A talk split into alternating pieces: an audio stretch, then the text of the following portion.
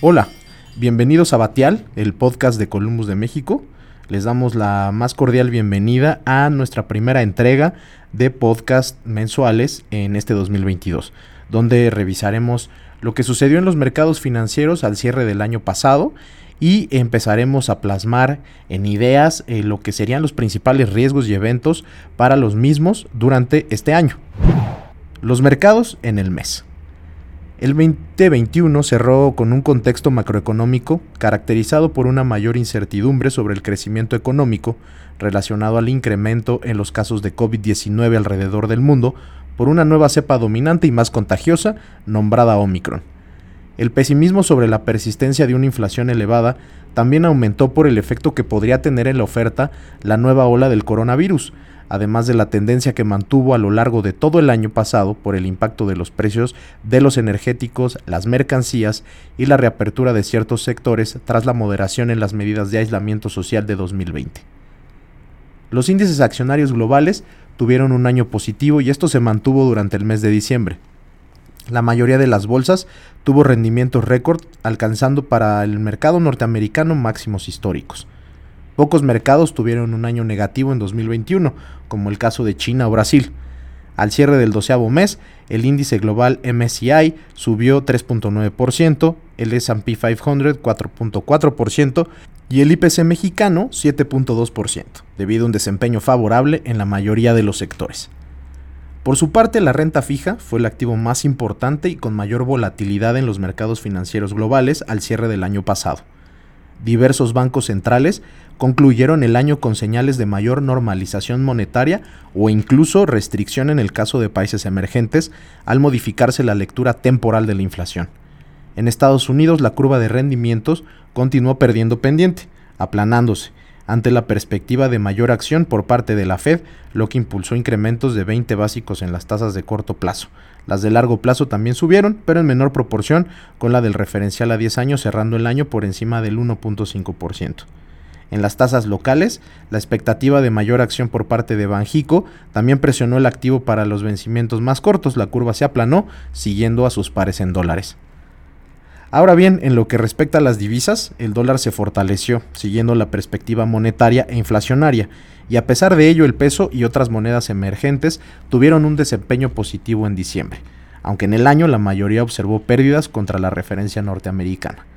En algún momento durante el mes el peso se acercó a las 21 unidades al mayoreo, pero retrocedió hasta las 20.50 para cerrar el año en ese nivel sin presiones por riesgos locales. Las presiones en el mercado energético llevaron a los precios de las principales mezclas de crudo a cerrar el año con avances que aproximaron sus precios a los 80 dólares por barril.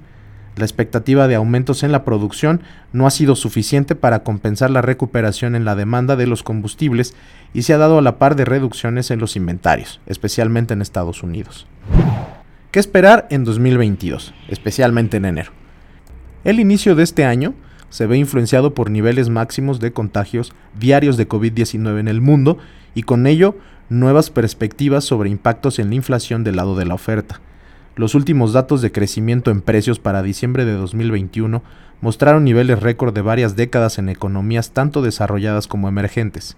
Si bien se espera un menor nivel en la inflación en el presente año respecto al pasado, la convergencia hacia las metas de largo plazo de los bancos centrales todavía tardaría en llegar en el caso de la Fed, por ejemplo, hasta 2023 y en México hasta finales del mismo año. No se pueden descartar niveles elevados en los precios de los energéticos, especialmente el petróleo y gas natural, como sucedió en 2021, también en la vivienda, turismo, transporte aéreo y servicios en general. En ese sentido, el principal riesgo para los mercados financieros este año se centrará en la normalización monetaria de parte de las autoridades, especialmente la Fed, y sus efectos en otras economías. La perspectiva actualmente se centra en la culminación de su programa de compra de activos en el primer trimestre de este año y un alza en la tasa de referencia inmediatamente después de ello. En las últimas minutas publicadas por la Reserva Federal, se anticipa que un incremento en la tasa de política monetaria pudiera ser seguido por el inicio de la reducción en el balance, que se incrementó hasta los 8 billones de dólares gracias a los programas de estímulo durante la pandemia. Los mercados han mostrado preocupación en el hecho de que las restricciones monetarias lleguen antes de tiempo, y que con ello la dinámica de la economía global se ralentice. Aunque por el momento no se anticipan restricciones a la movilidad por la nueva ola de la pandemia ni medidas de distanciamiento social que minen las actividades en ciertos sectores, aquí podríamos esperar que dos factores incidan en el desempeño de las principales economías. En primer lugar, el frente fiscal, donde se sigue esperando que entre en vigor un paquete de gasto público que sustituya los programas de transferencia utilizados durante la pandemia en Estados Unidos.